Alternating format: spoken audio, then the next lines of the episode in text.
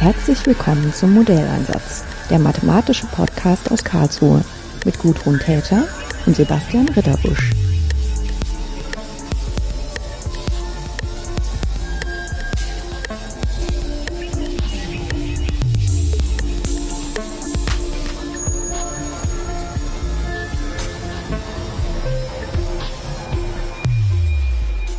Ich habe heute wieder Gäste im Studio sozusagen. Ist ein bisschen witzig, weil mein Studio ist ja mein Büro aus der Meteorologie. Und zwar habe ich ja die Jennifer Schröter und den Christian Scharun. Und das ist eine ganz große Freude. Das, worüber wir uns unterhalten wollen, ist, was vielleicht nicht allen zuvorderst im Kopf ist, wenn es um Meteorologie ist. Da denkt man an Wasser und Luft, aber wir werden uns über Methan unterhalten. Christian, vielleicht fängst du einfach mal an zu erzählen, was euch an dem Methan so interessiert und was du da machst. Also Methan ist das Hauptthema in meiner Promotion. Ich habe vor einem halben Jahr angefangen am IMK, Institut für Meteorologie und Klimaforschung am KIT. Und Methan ist ähm, deshalb so interessant, weil es ein Treibhausgas ist und zwar nach, nach CO2 das zweitwichtigste, das zweitintensivste, wenn es darum geht, was für einen Impact es auf die globale Erwärmung hat. Und deswegen schauen wir uns Methan an. Hm. Wenn du das jetzt so sagst, dann fällt mir natürlich ein, ich hätte auch tatsächlich schon an CO2 selbst denken können, aber das ist immer so das Böse am Wetter, nicht das Gute. Wenn man es so ganz kurz sagt. Genau. Ähm, in welcher Form äh, beschäftigt ihr euch damit? Also sprich, ich denke, das ist immer diese Unterscheidung zwischen Experimenten und Simulationen und. Also der Gesamthintergrund ist ein Projekt von, von der Helmholtz-Gemeinschaft Digital Earth, über das ich auch am KIT angestellt bin. Und da gibt es Showcases. Und einer dieser Showcases ist eben Methan. Und dort geht es speziell um die Nordsee mhm. und um Bohrinseln, also die, die Emissionen, die Bohrinseln, die Methanemissionen, die Bohrinseln haben. Und das sind eben sehr kleinskalige Emissionen, die wir dann modellieren und mit dem Modell Icon Art über das die Jennifer dann mehr sagen kann, hm. ja, eine Modellrechnung machen. Mal ganz blöd gefragt, nach was bohren die Bohrinseln eigentlich? Die bohren nach Öl und, und Gas. Hm. Aber dabei entstehen unter anderem durch, durch die Löcher, die eben auch in die Erdkruste gemacht werden, ja, ähm, äh, es entstehen Löcher. Hm. Und aus diesen Löchern kann Geo, äh, geogenes Methan, das durch Druck und ähm, das durch Druck in der, in der, Erd, in der Erdkruste entstanden ist, dann auch ins Wasser und dann durch, durch Blasen, wenn sich das an der Wasseroberfläche ansammelt, durch einen Blub, je nach Situation der Wellen und der Wassersituation dann einen Blub geben und dann auch in die Atmosphäre gelangen. Hm. Und das ist eben sehr gefährlich, weil es sehr schwer ist zu messen. Und wir versuchen das zu, zu modellieren, weil die bisherigen, ähm, die bisherigen ähm, Studien, die es dazu gibt, die Erfassung von diesen Emissionen sind extrem ungenau, wie ich auch festgestellt habe. Also da ist das Bundesumweltamt dafür zuständig, das zu melden mhm. in verschiedenen Sektoren ähm, im IPCC-Report. Und das, ja, das ist irgendwie nicht, nicht so, das ist mir nicht so grün vorgekommen. Und da sind viele Ungereimtheiten drin. Und das ist eine sehr interessante Motivation, sich dann das Methan genauer anzuschauen und diesen Impact, den die Bohrinseln haben oder das Methan aus den Bohrinseln auf auf die Nordseeregion hat oder vielleicht sogar global oder auf die Nordhemisphäre hat. Mhm. Und um das auszurechnen, um das zu modellieren, ähm, haben wir Icon Art. Ähm, man kann sich ja auch vorstellen, dass das gar nicht so einfach ist, da irgendwelche Messstellen zu haben, die dann immer nach dem Methan gucken. Ne? Also klar, man könnte sich zum Beispiel vorstellen, auf den Bohrinseln gibt es sowieso schon so viel technisches Gerät, warum da nicht auch noch das Methan messen? Aber das wäre ja dann auch nur sehr lokal und über dem Wasser direkt, dann könnte man ja wahrscheinlich nur irgendwie mit Ballons oder sowas arbeiten. Und die brauchen ja dann auch eine bestimmte Höhe, um da überhaupt irgendwas machen zu können. Ja, also dass es da überhaupt Methanausstoß gibt, wird auch diskutiert. Also es gibt ähm, in, in verschiedenen Veröffentlichungen ähm, auch immer wieder Sätze wie ja, eigentlich gibt es dort gar keine wirklichen Emissionen von Methan. Und deswegen vernachlässigen wir das eigentlich auch in jeder Rechnung, die wir so anstellen aber dass da Methanausstoß gibt. Zum Beispiel, das ist vielleicht ein schönes Beispiel. Es gibt so Sensoren mhm. auf diesen Bohrinseln, wie du gerade gesagt hast, da gibt es einen Haufen technisches Gerät und unter das anderem. Das ist nur so mein inneres Bild von irgendwelchen Filmen. Ich war ja noch nie auf einer ja, Bohrinsel. Ich, ich, leider auch nicht, ja, aber ja. ich, ich habe schon ähm, viele Sachen gelesen und angesehen und mhm. ein Instrument ist eben dafür da, um einen Alarm auszulösen, wenn irgendwo ein Gasleck ist. Mhm. Das ist ja so der absolute wenn sich das dann Worst Case für eine, ja. für eine Bohrinsel. Mhm. Und das sind tatsächlich Methanmessungen, die da gemacht werden. Wenn da ein gewisser Schwellenwert überschritten wird, oder ich glaube, es ist sogar ein Laser, der da auf irgendeine, auf irgendeinen Sensor treffen soll. Und wenn dann Methan in der, in der Luft ist, wird das gebrochen. Die genaue Technik kenne ich jetzt nicht dahinter, aber durch das Methan in der Luft kann dann eben ein Alarm ausgelöst werden für Gaslecks auf Bohrinseln. Mhm. Wobei das sagt ja dann so in der beschriebenen Art und Weise keine Menge, sondern nur, dass da was ist. Genau, ja. Mhm. Ähm, ich meine, ich kann, mir, kann mich ja schon so ein bisschen reindenken, wenn man so immer das große Ganze im Bild hat und was weiß ich, Wetter für die nördliche Hemisphäre versucht zu modellieren, dass man dann schon geneigt ist zu sagen, dass bei Sachen, die wenig vorkommen, die vielleicht auch nicht so wichtig sind. Also so diese Geisteshaltung. Andererseits, wenn das halt ähm, Sachen, also wir kennen das ja auch, wenn so Sachen giftig sind. Ne? Also was weiß ich, wenn ich ähm, sehr, sehr wenig ähm, ähm, Blei in irgendwas drin habe, könnte ich auch sagen, das ist unwichtig. Aber es ist eben leider nicht unwichtig, weil es ja. für uns giftig ist. Ja. Ähm, ähm, Jennifer, weißt du denn, äh, wie es dazu gekommen ist, dass man sich das jetzt ein bisschen genauer anschaut? Ist das einfach so ein bisschen, weil wir auch besser versuchen wollen, ver verstehen wollen, wie das jetzt mit dem Klima weitergeht? Oder liegt es auch vielleicht daran, dass vorher technische Gegebenheiten noch gar nicht so waren, dass man das hätte angucken können? Also ich denke, es sind schon mehrere Komponenten, die da zusammenspielen. Also zum einen gab es halt Partnerinstitute, die überhaupt Messinstrumente erstmal entwickelt haben, die zum Beispiel erstmal an die Bohrinseln überhaupt auch herankommen, die dann mhm. überhaupt da auch Dinge gesehen haben, die spannend sein könnten. Auf der anderen Seite sehen wir auch, dass ähm, für Modellierung, auch Klimamodellierung, wir greifen oder viele der Modelle greifen auf Datensätze zurück und alle auch eigentlich relativ konsistente Datensätze. Aber das, was wir prognostizieren mit Modellen, stimmt dann manchmal nicht mit der Wirklichkeit überein. Und bei Methan haben wir da zum Beispiel auch Diskrepanzen gesehen. Und dann fragen wir uns natürlich dann auch, woher können denn die fehlenden Quellen kommen? Und eine Quelle für die Nordhemisphäre wäre dann zum Beispiel die Bohrinseln, die wir halt in Europa zuhauf haben, aber noch gar keine Einträge bei uns in den Datenbanken sehen. Das heißt, wir können dann gar nicht im Modell diese Daten überhaupt ähm, benutzen.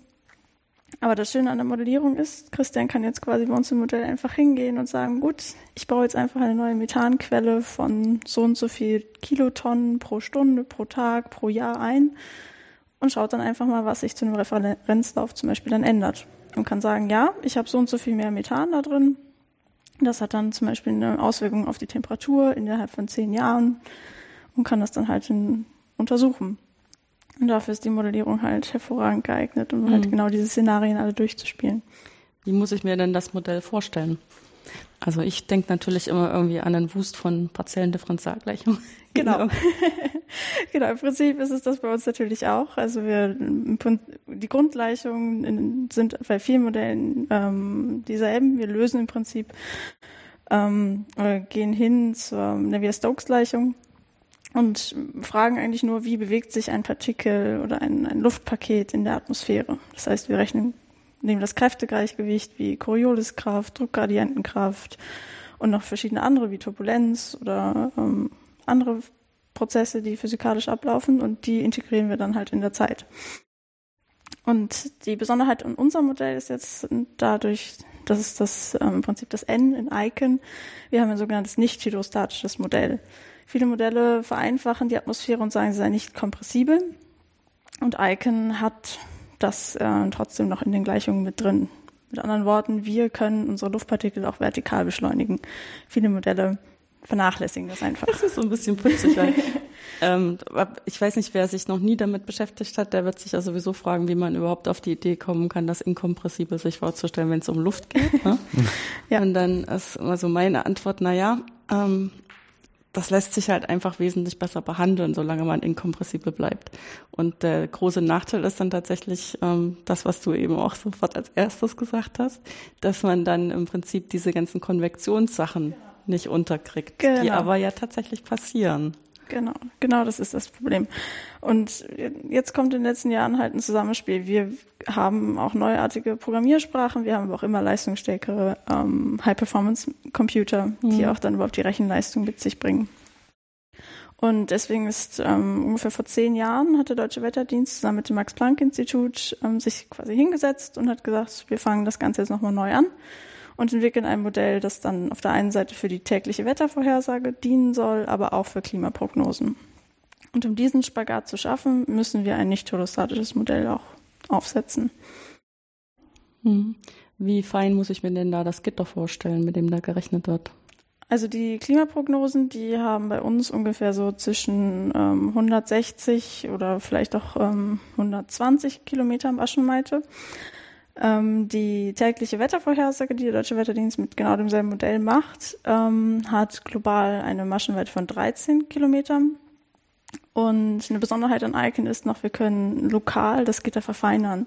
Und der Deutsche Wetterdienst setzt dann nochmal über Europa ein Nest mit ungefähr, so heißt diese Gitterverfeinerung bei uns, mit ungefähr siebeneinhalb Kilometern. Und dann kommt nochmal ähm, ein Teil für Deutschland, wo wir mit 2,8 Kilometer Boxen dann rechnen. Ähm, das Max-Planck-Institut rechnet und auch am KIT rechnen wir aber auch noch viel höher aufgelöste Simulationen mit bis zu 100, 150 Metern.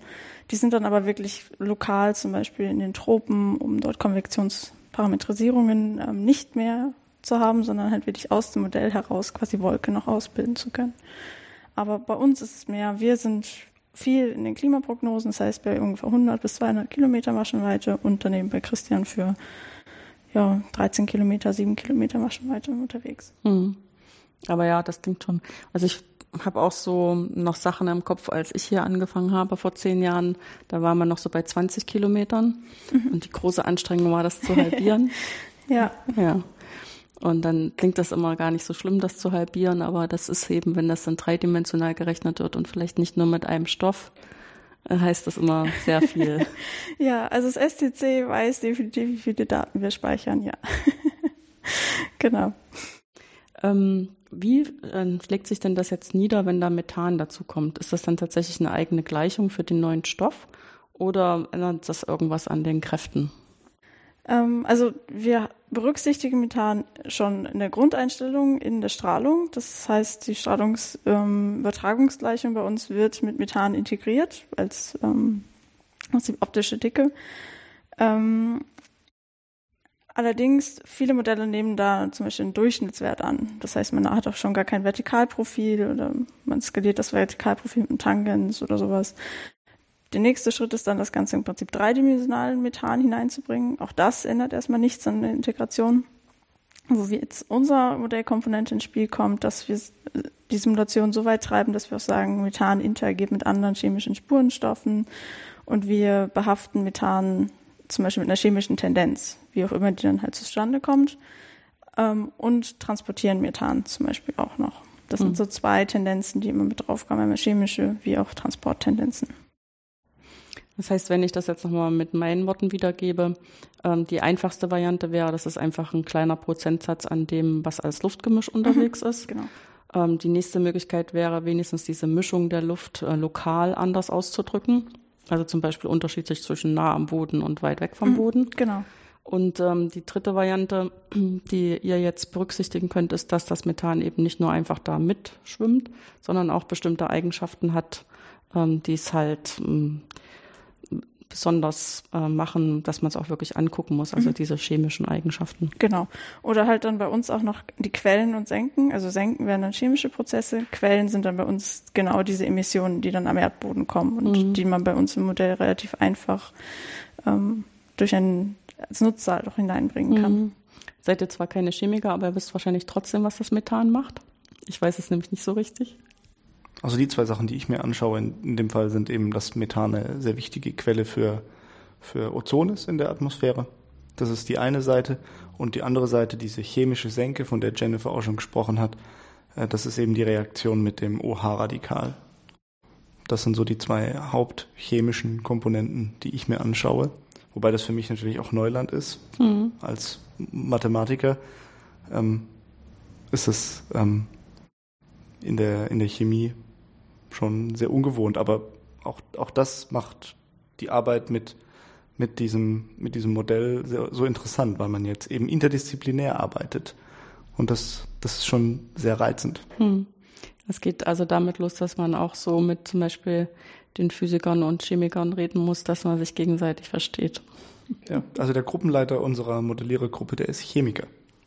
Gut, da habe ich die jetzt nicht nur so reingenommen, weil ich dachte, das gehört da, sondern der ist auch wirklich da. Ja, das ist tatsächlich so, ja. ja. ja. Also wir haben schon ein schönes Potpourri, glaube ich, aus Physikern, Metrologen, Chemiker. Mhm. Genau, und jetzt auch die Mathematik ist bei uns eigentlich auch ganz gut vertreten. Ja, wobei die ja die Meteorologen an und für sich, ähm, also wenn man es grob einschätzen will, äh, zu den Physikern gehören. Ne? Genau, also ja. Also, also zumindest Beispiel, hier, die müssen immer Physik anfangen zu studieren und spezialisieren sich dann auf Meteorologie. Genau, in der Promotion ist es bei uns auch so. Also mhm. die Meteorologen bei uns promovieren dann halt auch an der Fakultät für Physik. Mhm. Ähm, dadurch, dass auch bei uns die Grenzen so verschwimmen. Ist das sinnvoll, ne? Hm. Ähm, Christian, für dich stellt das sich jetzt aber so dar, dass du eigentlich ein fertiges Programm hast, mit dem du jetzt, ich will nicht sagen rumspielen, aber mit dem du arbeiten kannst.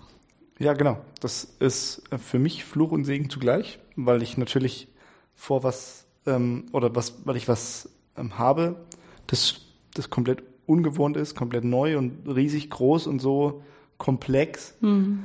ähm, dass man, dass man sehr viel ähm, Geduld und Zeit braucht und um sich da reinzuarbeiten, um, um möglichst viel zu verstehen. Man hat eben nicht fünf, sechs Jahre Zeit oder zehn Jahre Zeit, das von der, von der Wiege an mitzuerleben ähm, und, und dann eben auch die Struktur dahinter so richtig komplett zu begreifen. Das ist bei mir, jetzt in einem halben Jahr ist das, ich würde sagen, nicht möglich gewesen, komplett alles zu durchblicken. Ähm, aber, aber der Segen ist eben, dass ich, dass ich damit so eine große Möglichkeit habe. Das ist ein fertiges Modell. Das ist ein, das sind riesengroße Möglichkeiten. Und ich habe ja mit Jennifer und ähm, den, den ganzen netten Kollegen äh, so viele, so viel Hilfe, dass wenn ich dann mal wie fast täglich wie der Ochs vom Berg stehe, dass ich dann auch Hilfe bekomme und dass mir dann jemand was zeigt, wie es weitergeht. Und so lernt man täglich Neues. Also das ist, das ist der Segen daran, dass man wirklich einen, einen wahnsinnigen ähm, Entwicklungsprozess hat, was man lernt. Ähm, meistens sind es ja, äh, meistens sind die Fehler in einer, in einer Codezeile und man sucht sich, man sucht sich dann einen Wolf. Mhm. Ähm, und dann kommt jemand und tippt einem mit dem Finger auf die Schulter und sagt, ja, da, guck, ist doch ganz einfach. Und manchmal sucht man dann halt ja, einen halben Tag lang irgendeinen Fehler, bis es dann wieder läuft. Das ist, das ist eben das tägliche Brot, dass man nicht einfach sagt, so, jetzt nehme ich das Modell, jetzt drücke ich hier einen Knopf und dann läuft's, sondern das ganze Setup ähm, zu verstehen und, und dann ähm, das irgendwann auch selber machen zu können, dann irgendwann selber zu entwickeln. Hm. Das ist ja das, das ist ja das große Ziel. Und ähm, aber ich habe ein gutes Gefühl, dass sich das in dem letzten halben Jahr schon wahnsinnig weiterentwickelt hat. Das kann ich nur bestätigen. nee, also das Schöne ist, also wir haben auch versucht in den letzten Jahren ähm, auch zum Beispiel immer in der Modellentwicklung nicht nur auf die Prozessabbildung zu achten, sondern auch wie denn, wie jemand Neues mit dem Modell interagiert und haben da, glaube ich, eine ganz schöne Struktur auch geschaffen. Wir nennen es ganz gerne Infrastruktur, mit dem es auch neue Nutzer wesentlich einfacher haben, zum Beispiel auch mal einfach einen Spielzeugtracer oder mhm. ein, irgendwie ein neues Methan in das Modell hineinzubringen. Und ich glaube, das ist uns ganz gut gelungen. Also wenn ich an meine Anfangszeiten zurückdenke, du hast es schon viel besser. Ja, genau, das ist, das ist der Segen. Hm.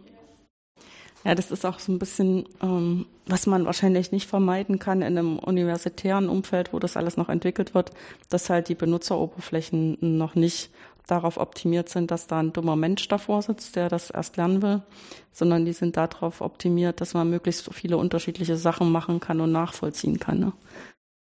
Und das ist manchmal eine ganz schöne Zumutung, wenn man sich damit beschäftigen muss. ja, wie muss ich mir denn so eine typische ähm, Frage vorstellen, die du dann versuchst, mithilfe des Modells äh, zu beantworten? Also was wären so Eingabedaten, was müsstest du an dem Modell einstellen und was wäre dann so eine typische Ausgabe? Also was ich, was ich ja wie gesagt untersuche, sind die, sind die Bohrinseln. Und mhm. Jennifer hat es vorhin schon angedeutet. Man, da klang das aber so einfach. Da klang das, ja, bei Jennifer klingt alles immer sehr einfach. Das ist, das ist eigentlich, eigentlich schon schön. Also ich versuche dann ähm, die, die Bohrinseln äh, zu simulieren oder habe dann eine, eine, eine ein Inventory, also eine Erhebung von Daten, zum Beispiel EDGAR ist so eine Emissionsdatenbank. Und diese, diese Methanwerte, die dort drin enthalten sind, anthropogenes Methan, ähm, kann ich dann in das Modell eingeben als Input. Das hat eine bestimmte Auflösung. Das Modell rechnet diese Daten dann mit ein. Das ist dann quasi, wie sie schon gesagt hat, ein, ein neu, neues Methan, das, das so dann neu mitgerechnet wird. Und in dieser, in dieser Edgar-Datenbank sind unter anderem auch Methanwerte für die Nordsee, für ähm, äh, Plattformen, für Öl, Ölbohrplattformen mit drin. Und wenn das dann gerechnet wird, wird das simuliert. Ich habe jetzt schon Simulationen gemacht über ein Jahr mit verschiedenen Einstellungen. Ich kann dann zum Beispiel einstellen, ob Methan einfach nur transportiert wird. Wir nennen das passiven Tracer. Oder ob dann auch eine vereinfachte OH-Chemie durch das Modell mitgerechnet wird. Ähm, und mit, mit diesen verschiedenen Einstellungen habe ich dann Läufe gemacht, also äh, Runs, Modellruns mhm. und habe die danach miteinander verglichen. Konkret habe ich einen Run gemacht, bei dem die Emissionen in der Nordsee von den Bohrinseln mit dabei waren. Da hat die Edgar-Datenbank eingegeben, einen Modellrun gemacht und den zweiten Run eben ohne diese ähm, Daten in der Nordsee. Alles andere gleichgelassen, ich habe nur die Bohrinseln quasi rausgeext und habe die gleiche Zeit wieder simuliert. Am Ende habe ich einfach die Differenz zwischen diesen beiden ähm, Modellläufen genommen und habe mir angeguckt, ähm, wo gibt es dann mehr und wo gibt es dann weniger äh, Methan. Also wo gibt es einen Methanüberschuss durch diese Bohrinseln. Wenn ich die Differenz nehme, ist ja genau gerade das, die, die Bohrinseln, das, was dann den mhm. Impact ausmacht. Und damit kann man schöne ähm, Simulationen und schöne Visualisierungen auch machen. Und das ist so, das ist so der, der Meta-Workflow über mehrere Wochen hinweg. Ja. ja, aber das klingt jetzt für mich so, dass du vor allen Dingen dem Methan hinterher schaust. Ähm, die nächste Frage wäre ja dann, was hat das für Auswirkungen auf äh, Temperatur und äh, Wassertransport oder was auch immer? Genau, das wäre dann, also erstmal machen wir das so, dass wir halt so eine Art Proof of Concept erstmal machen. Mhm. Denn du hast es zwar schon so in den Raum gestellt, wir, das Modell sei fertig. Das ist natürlich nie. Also auch wir jagen auch vielen Bugs und sonstigen Dingen hinterher. Ähm, wir sind zwar relativ selbstbewusst, dass wir jetzt inzwischen an einem Punkt sind, dadurch, dass wir auch operationelle Wettervorhersage machen, dass wir im Grundprinzip auf einer sicheren Seite sind. Aber ähm, die Idee an dem Projekt war jetzt auch, dass Christian hingehen kann und in, im Prinzip Textdateien ähm, kleine Änderungen vornimmt, aber im Modellcode zum Beispiel erstmal gar nicht arbeiten muss. Und ob dieser Input vom Nutzer auch wirklich dann so verarbeitet wird, wie wir uns das vorstellen, das muss erstmal nachgeprüft werden. Mhm. Das war jetzt das erste Experiment zu sagen, okay, Christian ändert was, es ist eine neue Quelle da. Wenn man Differenz bildet, soll man auch bitte dann die Quelle dann auch sehen hätte auch sein können, dass man plötzlich was komplett anderes sieht. Ähm, und dann wäre dann zum Beispiel meine Aufgabe wieder gewesen, dann auch danach zu schauen, ob das Modell an sich das jetzt richtig verarbeitet hat oder wir auch, ähm, das haben wir auch manchmal schon gehabt, dass wir dann auch ähm, dadurch, dass wir im High-Performance-Rechnung unterwegs sind, zum Beispiel auch Sachen wie von, die von der Maschine kommen oder auch wie die Daten vorliegen, dass wir da manchmal in Fehler reinlaufen, die, für die Christian dann gar nichts kann. Aber das haben wir schon sehr lange nicht mehr erlebt. Mhm. Ja, es ist ja auch so ein bisschen die Frage, ob wenn ein Ergebnis überrascht, ob das wirklich unphysikalisch ist, weil halt das Modell gar nicht so implementiert ist, wie man gedacht hat. Oder ob es einfach eine Überraschung des Ergebnisses des Modells ist und eigentlich alles in Ordnung ist. Ne? Ja. Hm. Ich hatte auch mal so ein Gespräch mit einer, die sich mit untypischen Strömungen befasst, also die sind nicht Newtons. Und die hatten dann auch ähm, für ein ganz bestimmtes Modell eine Instabilität gefunden, die noch niemand experimentell gefunden hatte und wurden dann dafür so ein bisschen belächelt. Bis fünf Jahre später sie einer Mannschaft von Experimentatoren so kurz vor dem Irrenhaus bewahrt haben, weil die das beobachtet haben und gedacht haben, wir machen irgendwas falsch. Das gibt's nicht. Und dann ja. hatten sie aber das Paper gefunden, wo das auch theoretisch eigentlich schon vorhergesagt worden war und dann stimmt das alles wieder.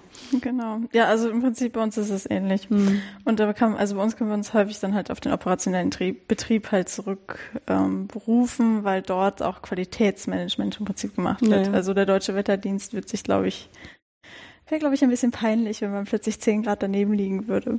Aber Genau, bei den Studien, die wir am KIT machen, haben wir dann, also auch die Codeentwicklung, die dann zurück zum DVD fließt, muss natürlich dann auch gewissen Qualitätsansprüchen dann auch genügen. Aber mhm. da hat, das hat sich in den letzten Jahren nicht sehr gut eingespielt. Das ist eigentlich echt praktisch mit der Wettervorhersage so nebenbei als, als ständiger Test für die Software.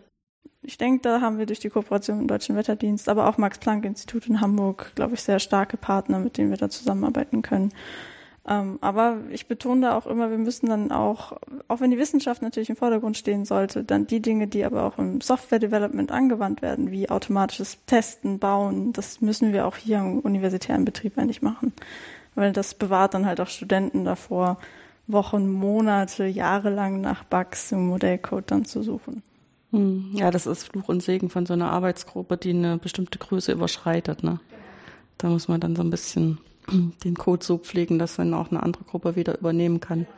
Weil da stirbt dann auch immer, also so zwar so ein bisschen über die Zeit verschmiert, aber stirbt immer so Wissen weg, wenn Leute weggehen. Und das möchte dann irgendwie da bleiben. Mhm.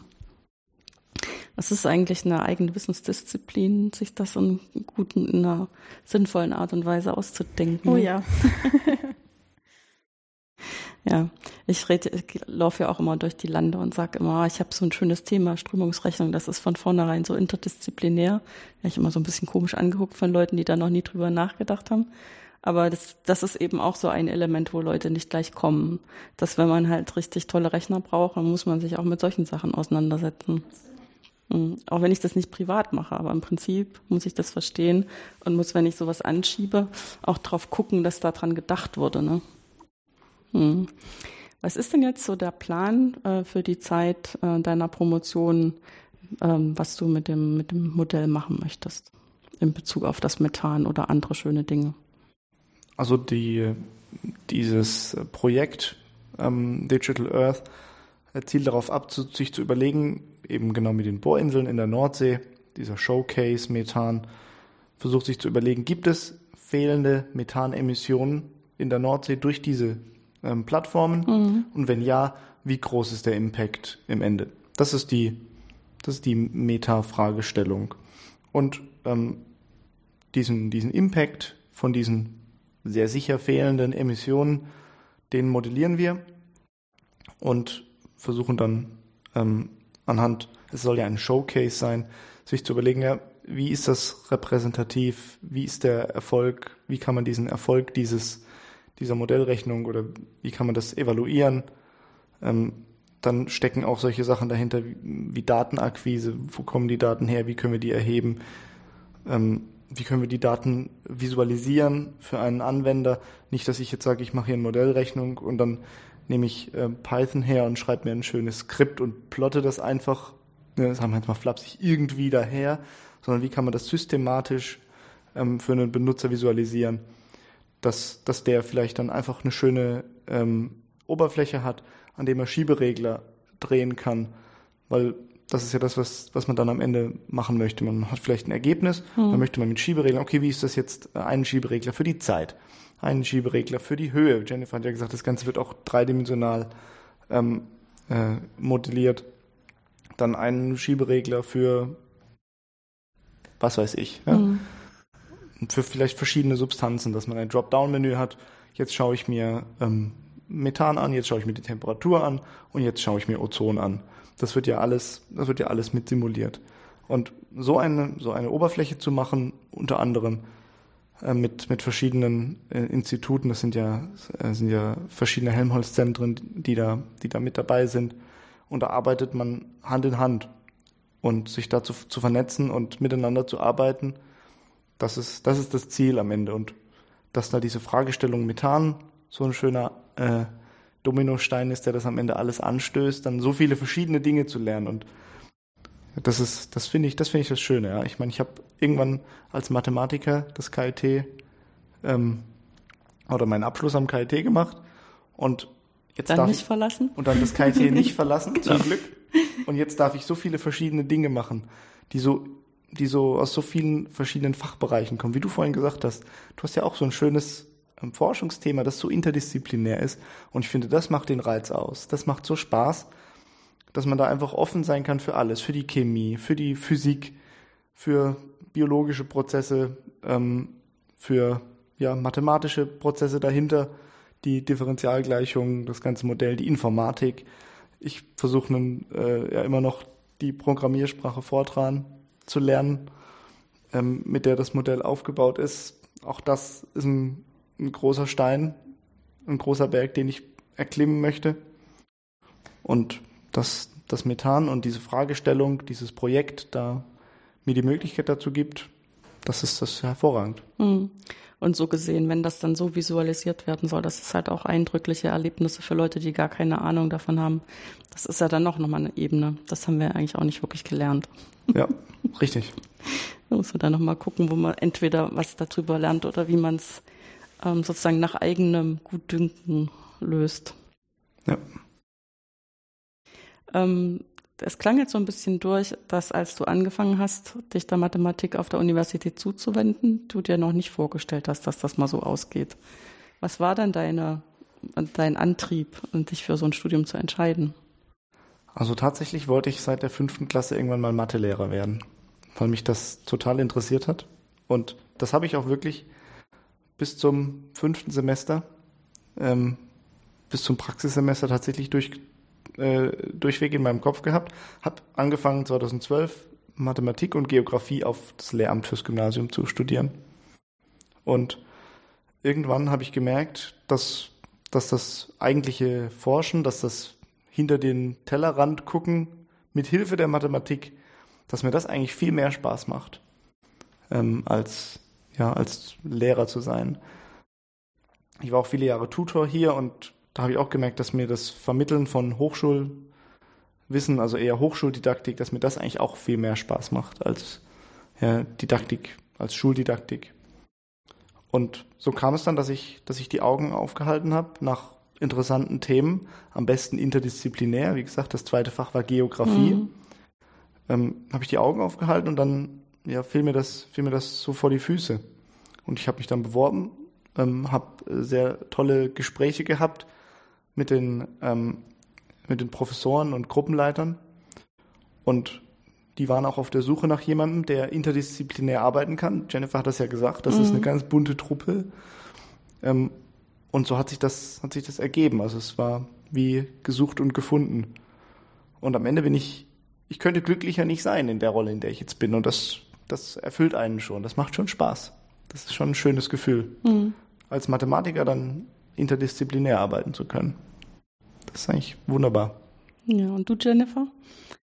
Ähm, ja, ich habe, also mein Weg war auch nicht geradlinig, glaube ich. Also ich habe 2007 an der Uni Bonn angefangen, Physik zu studieren.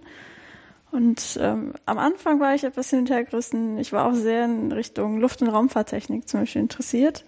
Ähm, habe mich dann aber für die Physik entschieden, weil ich gerne den Werkzeugkasten bei mir gehabt habe. Also dieses Problemlösen, das hat mir hat mich von Anfang an irgendwie interessiert, auch an der Physik, weil ähm, in der Physik kriegt man, glaube ich, ans, an die Hand oder halt an die Hand gelegt, wie man am besten Probleme löst. Zumindest wurde einem das im ersten Semester so suggeriert und auch im letzten Semester hatte ich wirklich das Gefühl, als quasi Problemlöserin ausgebildet worden zu sein.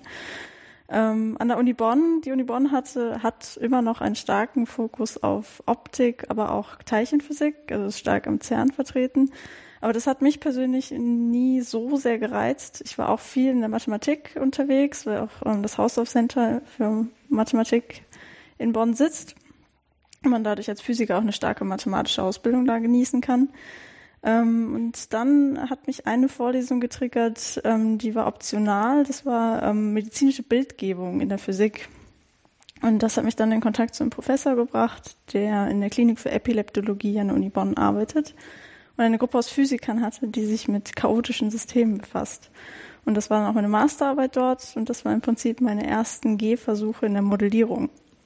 Und ähm, dort haben wir dann im Prinzip das menschliche Gehirn dargestellt als kleine Kondensatoren, die sich immer wieder entladen und dann wieder was abfeuern. Und haben uns halt gefragt, wie kann es sein, dass es zu einem epileptischen Anfall kommt? Und das hat unglaublich viel Spaß gemacht, eine Fragestellung zu bearbeiten als Physiker, die halt auch wirklich für den Menschen auch irgendwie wichtig ist. Und genau, und dann ähm, nach der Masterarbeit habe ich mich dann, habe ich mir erstmal kurz mal Zeit genommen, um zu schauen, wohin möchte ich und habe mich dann erstmal bewusst für die Promotion entschieden. Ähm, wollte aber auch ganz gerne aus der Uni Bonn dann auch woanders hin. Und ähm, Da gab es halt eine Stellenausschreibung am KIT, die sich dann auch stark mit Modellierung befasste und dem Aufbau eines Modellsystems oder einer Weiterentwicklung eines Modellsystems. Und so kam ich dann 2013 dann ans KIT und bin bisher geblieben. und dann habe ich Ende 2017 habe ich dann meinen Doktor auch hier abgeschlossen. Und ich bin auch als Postdoc dann noch hier geblieben. Ist das jetzt mehr an dem, was wir Campus Nord nennen oder hier am Campus Süd? Ähm, die meiste Zeit am Campus Nord. Also mhm. in den Campus Süd komme ich durchaus, wenn ich zum Beispiel Lehre ähm, vertrete oder auch ähm, die Übung leite zum Beispiel. Mhm. Genau, aber sonst bin ich größtenteils am Campus Nord. Ja. Nee, ich frage das so, weil das natürlich immer noch so etwas andere Kulturen sind.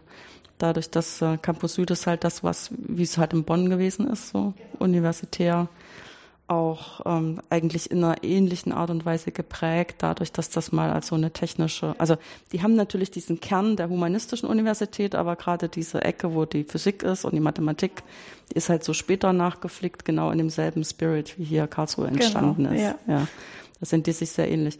Während der Campus Nord hier ist ja eigentlich ein Forschungszentrum was sich schon so ein bisschen, also ist schon rein akademisch, aber bewegt sich vom Spirit so ein bisschen weg zu dem, weil ähm, Studenten sind zum Beispiel nicht so absolut integriert und ähm, es geht mehr darum, dies, diese Forschungsaufgaben zu erledigen, die auch mit einem etwas weiteren Horizont geplant werden. Als es hier, wir machen auch Lehre, aber äh, auch Forschung. das ist schön, das war, Herr Freud hat wieder mitgesprochen. Äh, wir machen natürlich auch Forschung, aber das kann zum Teil auch sehr kleinteilige Forschung sein, je nachdem, wie man da eingebunden ist. Ne? Und das ist mehr so auch davon getriggert, dass Leute ihren eigenen Ideen folgen und nicht sich ähm, sozusagen einer großen Vision des, des äh, Forschungszentrums anschließen und da mitgehen. Ne? Und da ist, glaube ich, auch eine Promotion ein kleines bisschen anders. Also das nähert sich alles mhm. an, das ist auch klar. Aber es ist tatsächlich wenn man dann aus einer Universität kommt und in so einen Verbund reingeht, wahrscheinlich, also ich sage das jetzt, ich habe es nie gemacht, aber das stelle ich mir so vor. Doch, tatsächlich. Also im Anfang, ähm, ich hatte auch am Anfang schon Berührungspunkte auch mit so Dingen wie auch für die Begutachtung mhm. und auch in, in Richtung Helmholtz-Strategien. Da bildet sich natürlich die Klimaforschung auch stark ab. Ähm, auf der anderen Seite an der Uni Bonn ähm, habe ich selber auch viel in der Öffentlichkeitsarbeit zum Beispiel mitgewirkt. Und deswegen glaube ich, hatte ich schon immer in meinem akademischen Leben irgendwie auch eine Art Dualität, dass mhm. es natürlich auch immer darum geht, auch ein als großes Ganzes wahrgenommen zu werden. Aber bisher ist es mir, glaube ich, ganz gut gelungen, auch mich immer wieder zurückzuziehen und auch mein eigenes Projekt dann irgendwie auch zu verfolgen. Aber auch im Modellsystem Icon ist es im Prinzip diese Dualität auch wieder da. Man als Doktorand hat man natürlich sein eigenes Projekt und möchte in einem bestimmten Zeitraum auch fertig werden damit. Auf der anderen Seite, wir arbeiten alle auf ein großes Modellsystem hin, mit dem wir halt verschiedene Fragestellungen dann betrachten möchten und natürlich dann auch zur Frage hinarbeiten möchten, ja, wie ist denn das jetzt mit dem Klimawandel? Was mhm. passiert denn jetzt? Und ähm, das ist natürlich dann auch wieder so ein Spagat, den man als Student dann erstmal lernen muss, wie man sich da seine Nische dann auch irgendwo findet. Aber grundsätzlich finde ich es immer sehr schön. Also in unserer Arbeitsgruppe haben wir eigentlich jedes Jahr zum Beispiel auch einen Masterstudenten und dieses Jahr hatten wir zum Beispiel auch einen Bachelorstudenten. Aber das finde ich auch wichtig. Also, dass bei uns auch dann verschiedene Ebenen von Bachelor, Master, Doktorand, Postdoc und Senior Scientist irgendwie zusammenkommen und dann bei uns auch das Wissen irgendwie immer weitergegeben werden kann dadurch. Aber natürlich, der Campus Nord zieht, glaube ich, die Studenten nicht unbedingt in Scharen dann an. Aber dafür haben wir auch manchmal unseren eigenen Flair. Ja, ja nee, das, ähm, nee. Ich denke, das ist auch so ein bisschen äh, so eine bisschen, ich will nicht sagen vertane Chance, aber das, man hätte mir nicht vorgestellt, als wir das angefangen haben mit dem KIT, dass es tatsächlich so träge ist, äh, das so zusammenzubringen. Und zwar, dass es träge ist, die Verwaltung zusammenzubringen, ist klar. Das hatte auch ganz klare Gründe. Aber dass es tatsächlich auch menschlich wurde, die Probleme sich ähnlich genug sind und äh, auch so viele interessante Fragestellungen in einer relativ sicheren Umgebung auch dort gemacht werden können, das ist gar nicht so einfach. Ähm, weil das liegt vielleicht auch ein bisschen daran, dass wenn man halt als Student hier, ähm, da ist man auch echt ganz schön beschäftigt damit, sein eigenes Studium organisiert zu bekommen. Und dann muss irgendjemand muss einem dann mal sagen, du kannst aber auch da gucken. Die gehören ja auch irgendwie mit dazu und die haben auch ihre Sachen an den und den Stellen aushängen. Hm. Genau, also unsere Homepage zum Beispiel ist ein guter Anlaufpunkt, wo wir das gerne machen.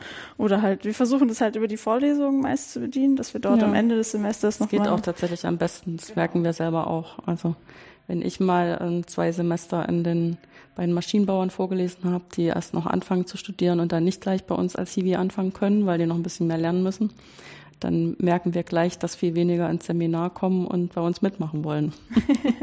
Genau. Und wir sind nicht am Campus Nord, wir haben eigentlich noch den Standorthotel. ja, genau. Ähm, was sind denn das für Vorlesungen, die von dem Institut angeboten werden? Ähm, also in der, der ich aktiv involviert bin, ist die theoretische Metrologie. Mhm. Das heißt im Prinzip alle Vorlesungen, die auch in der ähm, Metrologie angeboten werden. Aber ähm, Gut, ich würde es nicht Vorlesung nennen, aber zum Beispiel ich bin auch im Seminar vertreten vom SCC ähm, zum Thema Datenverarbeitung mhm. zum Beispiel, weil ich biete gerne die Daten an, die wir ähm, haben, dass auch dann Studenten der Informatik zum Beispiel Methoden entwickeln, wie man große Datenmengen gut verarbeitet oder Datenkataloge aufbaut oder auch Visualisierung. Also da hatten wir jetzt zum Beispiel auch zwei Studenten, die da ihre Seminararbeit zum Beispiel drüber schreiben. Ähm, das läuft dann halt bei uns über das SCC dann eher ab. Ähm, genau. Ich glaube, ja, wie gesagt, also das Studium der Metrologie, da sind wir größtenteils ja nicht vertreten. Und dann noch ein ganz kleiner Teil über mich, dann noch am SCC in der Informatik. Hm. Ja, das ist immer so. Ähm, wenn man dann mal an einem großen Datensalat üben will, dann ist das mit den, äh, also entweder medizinische Daten sind mhm. immer so, dass man mhm. dann ganz viel davon hat, oder meteorologische Daten. Genau. Und zwar sowohl die beim Messen als auch die beim Rechnen. Genau. Beim Rechnen ist noch der Vorteil, wir geben sie auf jeden Fall strukturiert in einem Datenformat auch, das ähm, Konventionen folgt. ähm, wenn, was ist denn jetzt, also ich hatte ja schon mit Christian gesprochen, wo das Projekt hingehen soll. Was sind dann jetzt noch so ähm, andere Wünsche für dich, die so in den nächsten zwei, drei Jahren als Forschungsfragen offen sind oder vielleicht auch sogar noch ein weiterer Horizont? Also die Projekte, in denen ich jetzt erstmal noch involviert bin, beschäftigen sich zum Beispiel mit der, finde ich, sehr spannenden Frage, ähm, mehr mit Fokus auf Ozon als Spurengas. Mhm. Ähm, zum Beispiel die Fragestellung, was passiert denn, wenn das Ozonloch sich jetzt wieder schließt? Wie ändert sich dann das Klima in den nächsten 50, 100 Jahren? Ähm, das ist ein weiteres spannendes Projekt, das zum Beispiel über den Helmholtz Analytics Framework bedient wird. Dort haben wir eine Doktorandin, die sich dann auch ähm, mit Datenanalyse weiter beschäftigt, weil oft ist es so, wenn wir sagen, ja gut, Ozon hat den Einfluss auf das Boden, auf die Bodentemperatur. Aber in Wirklichkeit ist das natürlich eine Blackbox. Mm. Man ändert zwar was, man sieht auch das Ergebnis, aber die 1 zu 1 Korrelation da meiner Meinung nach braucht da auch die Metrologie oder die Klimaforschung noch einen viel, viel breiteren Methodenkatalog, um mathematisch fundierte Maße auch zu entwickeln auf die Frage, ob und auch wie stark der Einfluss von einer Wenn-Dann-Beziehung dann da ist. Ähm, mein eigenes Projekt beschäftigt sich damit, ähm, das ist das sogenannte ähm, ESM-Projekt von Helmholtz, beschäftigt sich im Prinzip auch in die ähnliche Richtung wie Digital Earth ähm, über die Erdsystemmodellierung. Mein Projekt ist mehr technisch avisiert. Es gibt eine Vielzahl von Modellen, eigentlich auch in Europa. Ähm, wir versuchen, die Infrastruktur zum Beispiel zu vereinheitlichen. Denn im Prinzip, wir alle programmieren Fortran-Routinen, die kommunizieren in irgendeiner Form miteinander. Und das versuchen wir halt ein bisschen zu generalisieren. Und in meinem Fall geht es dann auf, auch ähnlich wie es auch bei euch in Digital Earth ist, auf ein Showcase hin, ähm, wie man vereinfacht Daten von Satelliten zum Beispiel ins Modell bringen kann. Denn eine Methode, die wir jetzt noch gar nicht angesprochen haben, ist, man lässt natürlich ein Modell bei uns oft frei laufen, aber für die tägliche Wettervorhersage, damit wirklich eine Vorhersage über nicht nur 24 Stunden, sondern eine Woche gemacht wird, assimilieren wir auch Daten. Das heißt, der Deutsche Wetterdienst liest von vielen Stationen Daten ein und schubst das Modell immer so ein bisschen in die Richtung, wo eigentlich die Messung herkam. Und ähm, diese Methode wenden wir dann auch an für unsere chemische Spurenstoffmodellierung. Im Prinzip, ähm, wir können auch nur so gut simulieren, wie unsere Anfangsbedingungen waren. Auch da wieder spiegelt sich das Problem von Methan wieder. wir können halt nur das simulieren, was uns auch als Inputdaten gegeben werden. Und je mehr Informationen wir für den Anfangszustand haben, desto besser können wir, denke ich, auch Klimaprognosen und Spurenstoffmodellierung in der Zukunft machen. Aber das bedeutet auch wieder einen enormen Aufwand an ähm, Interaktion. Ein Datensatz liegt irgendwo, das Modell läuft auf einem Cluster. Wie kommen die beiden Sachen zusammen? Ähm, I.O. ist halt immer wieder ein Problem. da können die CPUs noch so schnell sein. Man muss das Modell kurz anhalten, vielleicht sogar, um die Daten einzulesen, zu verarbeiten. Ähm, und das ist eine, finde ich, sehr, sehr spannende Schnittstelle. Also sich dazu zu überlegen, nicht nur, wie implementiere ich das, sondern wie implementiere ich das effektiv und wie gibt es da ähm, Methoden, um das möglichst schnell ins Modell reinzubringen und auch nutzerfreundlich am Ende, damit dann auch in meinen Augen halt auch viel mehr Wissenschaft und viel mehr Fragestellungen bedient werden können, je besser und flexibler ein Nutzer auch mit dem Modell dann umgehen kann. Mhm. Ähm, ich nehme an, wenn das jetzt ähm, tatsächlich für Klimavorhersage gemacht wird, dass dann auch eine gewisse Kopplung mit Modellen, die dann die Ozeane modellieren, da ist. Genau.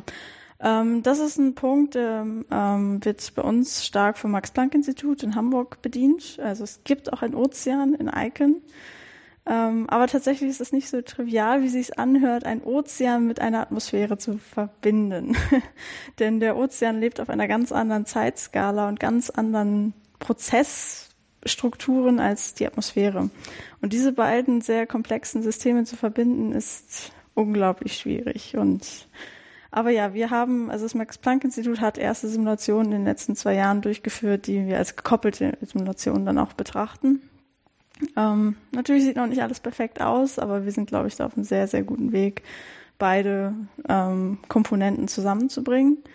Und das wird für uns dann halt auch sehr spannend, denn ähm, ich habe ja das Experiment angesprochen, wo wir das Ozonloch im Prinzip schließen. Ähm, das hat einen Einfluss zum Beispiel auf die antarktische Halbinsel. Dort wird dann ein Teil ähm, der Oberfläche erwärmt. Naja gut, das heißt natürlich, dass da irgendwie Eis natürlich beginnt zu schmelzen.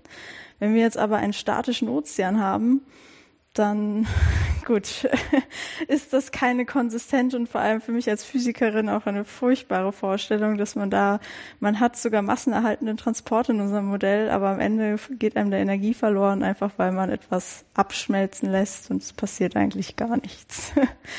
Und äh, das wäre für uns natürlich auch sehr, sehr spannend, wenn wir dann ähm, interaktiven Ozean hatten, der dann wirklich dann auf dieser kleinen Komponente auf der antarktischen Halbinsel auch darauf reagieren kann, was wir im globalen Ozon dann eben verändern.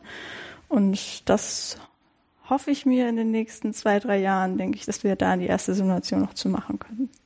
Das klingt sehr optimistisch. Natürlich.